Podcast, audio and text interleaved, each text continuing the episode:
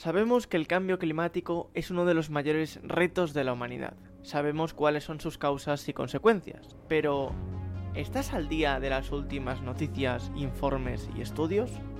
Quédate e infórmate de toda la actualidad climática. Muy buenos días, tardes, noches o mañanas si estás por lo que sea de mañaneo, también es importante destacar, porque al final no es buenos días porque todavía no te has acostado. Entiendo que hay que buscar un formato, quizá una algo, ¿no? Para esa gente que no se ha acostado, pero que ya se le, ha, hecho de día el propio día.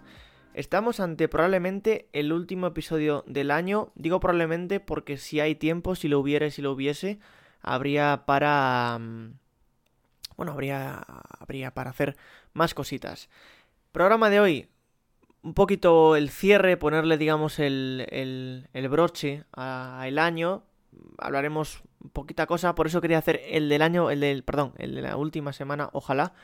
Em, el viernes 30 pueda hacer ese, ese episodio, como digo.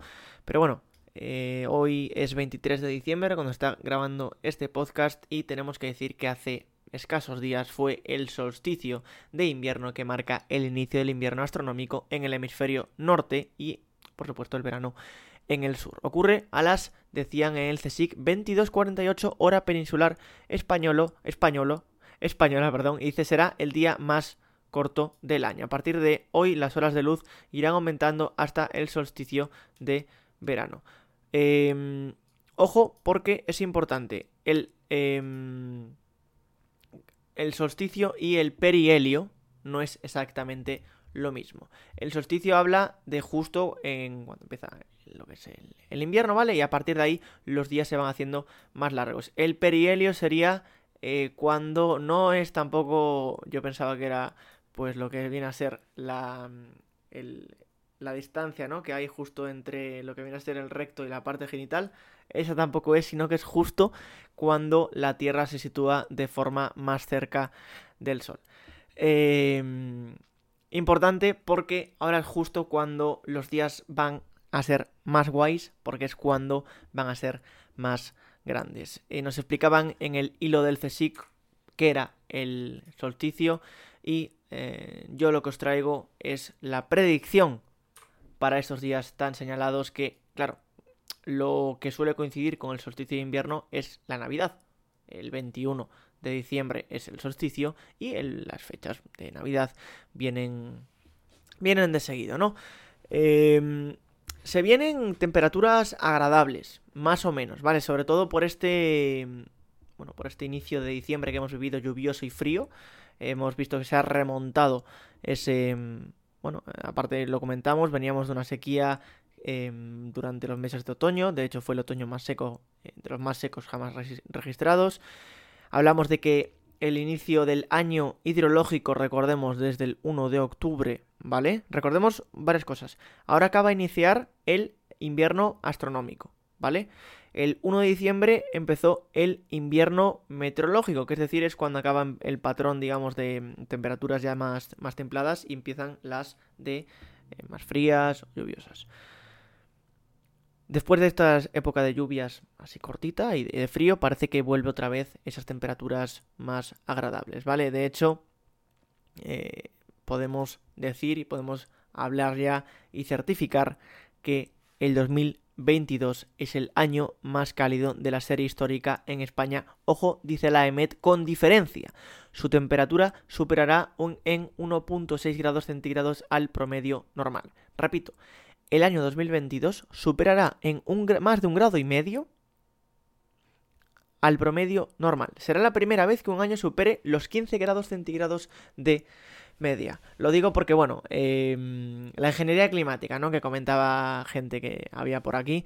De hecho, no solo es el más cálido, sino que es uno de los más secos de la serie histórica. Esto lo hemos visto ya en repetidas ocasiones, tampoco vamos a detenernos mucho por aquí. El problema no es solo que en España haya sido el más caluroso, sino que en Japón también van a batir el récord de ser el 2022 el año más caluroso de la historia, desde que tienen registros. Por lo tanto, vemos que se va repitiendo este. Mm, bueno, este. este patrón. y que se repiten en varios sitios.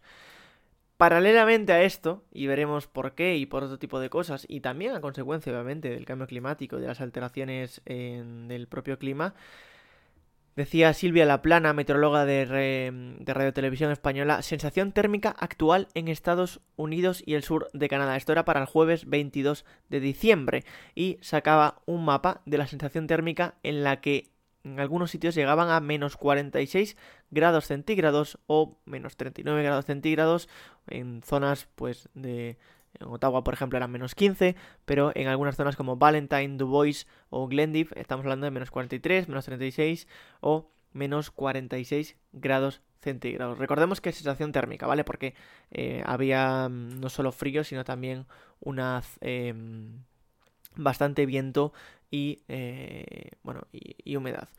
Eh, Scott Duncan, meteorólogo escocés, de, famoso por sus tremendos gráficos increíbles, también teníamos esta, esta tremenda bueno, imagen, este GIF, en el que se ve cómo avanza una lengua fría proveniente de ese norte eh, ártico hacia que bajaba hacia pues el Norteamérica, concretamente Canadá y em, Estados Unidos. Creo que no llega bueno, sí, penetra un poquito en México, eh, pero muy poquito. Y mm, bueno, lo, lo más duro se lo está llevando, por supuesto, Estados Unidos. El 20 de diciembre fue el Día Mundial del Escepticismo. Recuerden, a lo mejor hay gente por aquí que anda despistadilla por ahí, la ciencia per se ya es escéptica, no hace falta que lo seas tú. Si niegas el cambio climático y su origen antropogénica, no eres escéptico, eres negacionista. COP15, recordemos, la cumbre de biodiversidad ha llegado a su fin, que fue celebrada en Montreal, Canadá, y se cerró el lunes con el rechazo de varios países africanos a un acuerdo no vinculante para em, hacer frente a la crisis de biodiversidad. Los países acuerdan proteger al menos el 30% de la biodiversidad para 2030 honestamente, si no recuerdo mal, y así a nivel opinólogo, eh, creo que esto ya estaba, ¿no? O sea, el 30% ya estaba para, hacerlo.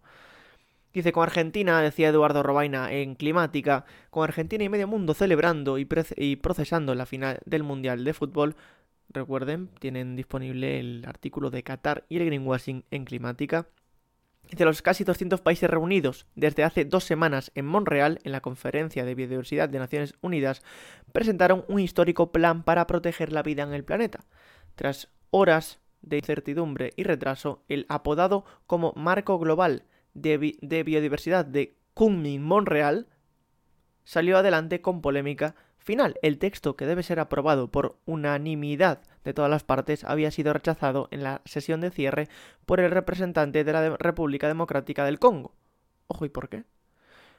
Sin embargo, no se tuvieron en cuenta sus consideraciones en materia de financiación por no haberse hecho de la manera correcta, defiende desde la organización de la propia ONU, entiendo. Tras esta decisión, Camerún y Uganda hablaron de fraude y golpe de Estado. Hostia, ojo, ¿eh? El plan marco, aprobado bajo la presidencia china, recordemos esto, y la organización canadiense recoge cuatro objetivos a largo plazo, en concreto para 2050. A su vez cuenta con 23 objetivos globales orientados a la acción que requieren medidas urgentes durante la década actual. El principal acuerdo alcanzado consiste en proteger y gestionar eficazmente el 30% de las zonas terrestres, aguas continentales, costeras y marinas. Bueno, nada mal. Em, decían que por ahora estamos acorde con una evaluación reciente de la ONU en torno al 17% de superficie terrestre y el 10% de la marina están bajo protección. Bueno, nada más, eh, nada mal, perdón. Eh, podría ser mejor, al mismo tiempo podría ser peor. El acuerdo también incluye aumentar significativamente la superficie, la calidad y la conectividad de los espacios verdes y azules en zonas urbanas y densamente pobladas, así como el acceso a estos. Asimismo, uno de los objetivos acordados busca garantizar la representación y participación plena, equitativa, justa, efectiva y con perspectiva de género en la toma de decisiones de los pueblos indígenas y de las comunidades locales. Durante este año, el LIBES eh, comentaba, recordemos el equivalente al IPCC en materia de biodiversidad, es decir, un organismo especializado en eh, temas de biodiversidad, publicó una serie de informes donde reconocía que uno de los factores que acrecientan la crisis de la biodiversidad es la priorización de los beneficios a corto plazo y el crecimiento económico en las decisiones políticas y económicas actuales. Según el informe Planeta Vivo 2022 de WWF, el planeta ha perdido casi el 70% de los vertebrados en apenas 30 años. Junto con la climática, la de biodiversidad es la otra gran crisis medioambiental de nuestra época. La justicia europea condena a Madrid y Barcelona por incumplir los límites de contaminación. El Tribunal de Justicia Europeo dicta sentencia contra la capital y el área metropolitana de Barcelona por vulnerar las normas sobre la calidad del aire. Por el momento, la decisión no lleva sanción económica, aunque si el problema persiste, la Comisión Europea podría imponer una multa a España. Em, ojito, porque justo después de esto vamos a hablar de una cosa que va a influir directamente en esto. Decía Alejandro Tena que la decisión se relaciona con los índices de contaminación de dióxido de nitrógeno entre 2010 y 2018. Este gas nocivo para la salud, vinculado principalmente a vehículos de combustión, es una de las principales causas de enfermedades respiratorias y cardiovasculares en el viejo continente. Además, la exposición de dióxido de nitrógeno genera cada año más de 40.000 muertes prematuras según los datos de la Agencia Europea de Medio Ambiente. Y ojo a la última parte del artículo. Las restricciones al tráfico son actualmente el mejor arma para rebajar los índices de contaminación. La ley de cambio climático obliga a las grandes ciudades a implementar a partir de 2023 zonas de bajas emisiones para sacar los vehículos de combustión interna del centro de las ciudades. Y ojo porque justo escribía en un blog un tal Diego Ferraz Castiñeiras em, las restricciones, la guía definitiva de las restricciones de acceso a la ciudad. El 30% de los coches no podrán acceder a las zonas de bajas emisiones para 2023. Ojo a esto, porque yo lo llevo advirtiendo, bueno, tampoco, ¿no? Em, diciendo durante, durante mucho tiempo. El tema de la de 2023, que en 2023 ocurren muchas cosas, entra las restricciones de las zonas de bajas emisiones para ciudades de más de 50.000 habitantes, que veremos ahora en detenimiento, o también, por ejemplo, em, la revisión del Acuerdo de París, bueno, muchas cosas que, vienen, que vienen a cosa. De hecho, creo que, si no recuerdo mal, la ley de cambio climático creo que también se, se puede eh, revisar ahora. Eso lo veremos ya en, en otro momento. Decía, el coche se ha vuelto un medio de desplazamiento indispensable en el día a día, para bien o para mal, probablemente para mal.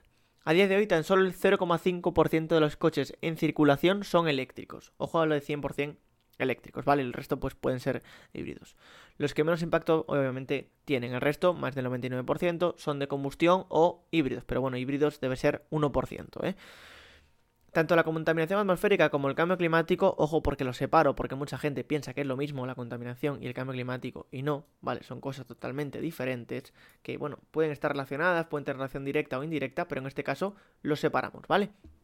Son aspectos sobre los que la industria del automóvil está trabajando y, bueno, a un ritmo deseable o no, bueno, ¿quiénes somos, no? Para juzgar al final qué hacen o no las empresas. Em, hablamos en este caso de. Hablaba de la ley de cambio climático y la Unión Europea que han prohibido, van a prohibir la venta de vehículos de combustión. En, en, este caso veremos cómo se soluciona esto a nivel legal y legislativo, porque la Unión Europea adelantó la prohibición a 2035, ojo, la venta, no la circulación, la venta, ¿vale?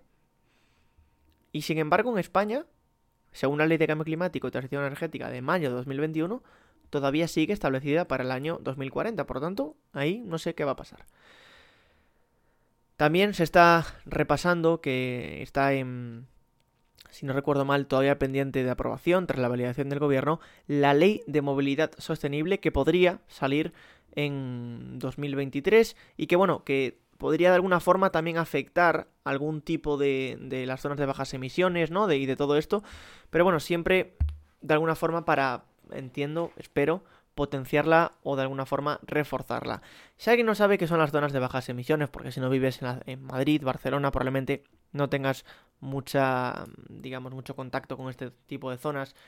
Estas zonas se establecen por primera vez bajo ley, como digo, en la zona, en la ley de cambio climático y transición ecológica, que eh, bueno, exige que a partir de 2023 todas las ciudades con más de 50.000 habitantes deben de disponer de una de estas zonas, ¿no?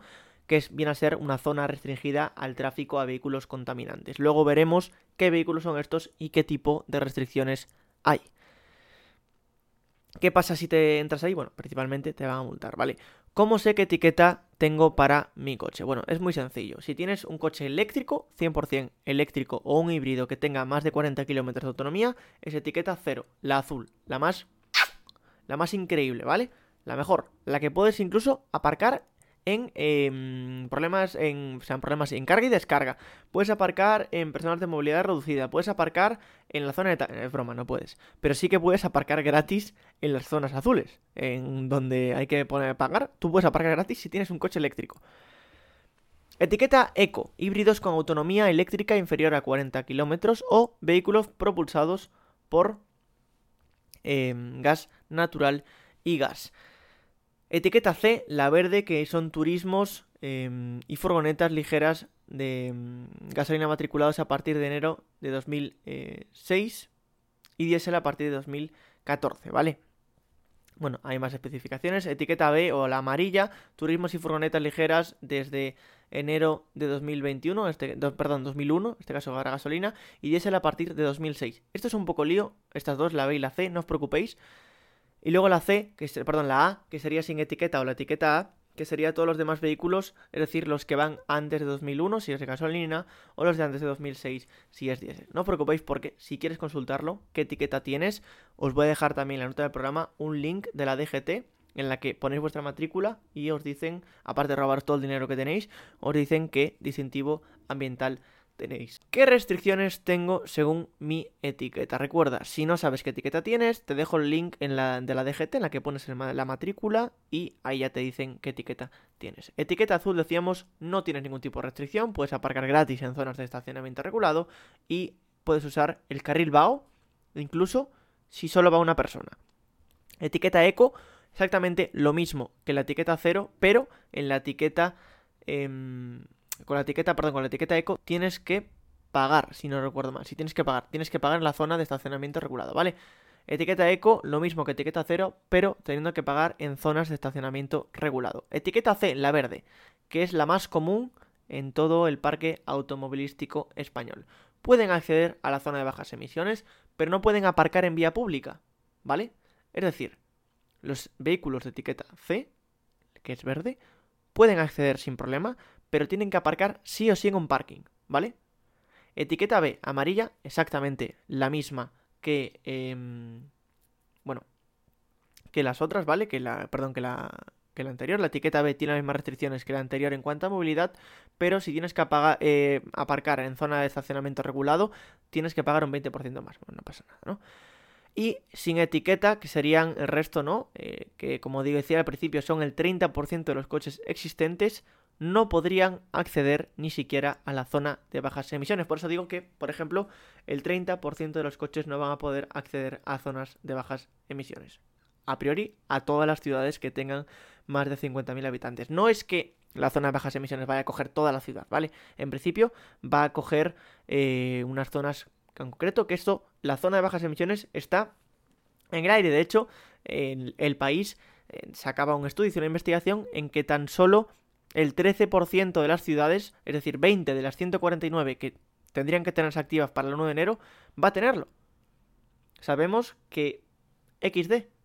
Vemos que un poquito XD, aunque hayamos visto cómo Europa ha intentado, ha multado, no de forma de sanción económica, pero bueno, sí del Tribunal de Justicia Europeo, y vemos que les da igual, que no, que no estaría pasando absolutamente nada. Como decía, el tema de los coches sin etiqueta. Hay desigualdades en porcentaje. Obviamente, por ejemplo, Ourense, este 30% sube a un 40%, es decir, el, 40% de los coches no tienen etiqueta. Obviamente porque... Probablemente porque son coches más antiguos, ¿vale? Porque la gente, por lo que sea, es de hecho mayor en Ourense, tiene una edad media bastante alta y porque tiene menos dinero. Y por ejemplo en Alcobendas menos del 10%. ¿Por qué? Bueno, porque la gente se arruina el coche, habrá más chavalada, no lo sé. ¿Qué ciudades tienen zonas de bajas emisiones y cuáles son sus restricciones? Ojo, porque aquí entramos en que, insisto, cada ciudad tiene sus peculiaridades. Hay como una, digamos, una mm, normativa, una eh, serie de directrices para la creación de zonas de bajas emisiones que están propuestas desde el Ministerio para la transición ecológica y el reto demográfico, pero insisto que los detalles son em, propios de cada ayuntamiento, ¿vale? En este caso, por ejemplo, las grandes noticias es que para 2023 en Madrid no podrán circular por la M30. Hasta ahora estaba prohibido acceder los coches sin etiqueta dentro de la M30. Ahora en 2023 tampoco podrán circular por la misma M30 los coches sin etiquetas. Barcelona, eh, veremos cómo funciona. Sevilla también tiene una que va a activar. El Hospitalet, Pamplona, San Cugat del Vallés, Rivas, todas estas ya la tienen en vigor. Y eh, algunas otras pues entrarán poquito a poco. Insisto, hay excepciones para todo esto. Si estás, eh, personas con movilidad reducida, eh, servicios especiales, tema de Fuerzas Armadas, tema de... Mm, bueno, de vehículos matriculados como históricos, vehículos empadronados, es decir, si vives en la propia ciudad no tienes que cambiarte de coche. Si yo vivo en el centro de una ciudad y mi coche no tiene etiqueta, no tengo que estar obligado a cambiar de coche. Si estoy empadronado, puedo entrar sin ningún tipo de problema, ¿vale? Dos cositas. Si vives en un municipio de menos de 50.000 habitantes, no te rayes, no tienes ningún tipo de restricción. los, bueno, los vehículos B y C solo tienen restricciones dentro, fuera no tienen ningún tipo de restricción, ¿vale? Y ojo, si vas a viajar fuera de España, consulta las restricciones del país al que vayas, ya que el distintivo de la DGT no es válido para acceder a otras zonas de bajas emisiones, así que será una chequeada que seguro que está bastante fácil de encontrarlo. Hasta aquí, no sé si el último podcast, pero probablemente sí. A ver si hay uno más. Desearos felices fiestas, feliz año. Espero que tengáis una buena entrada de año, que aprovechéis para estar con quien queráis estar.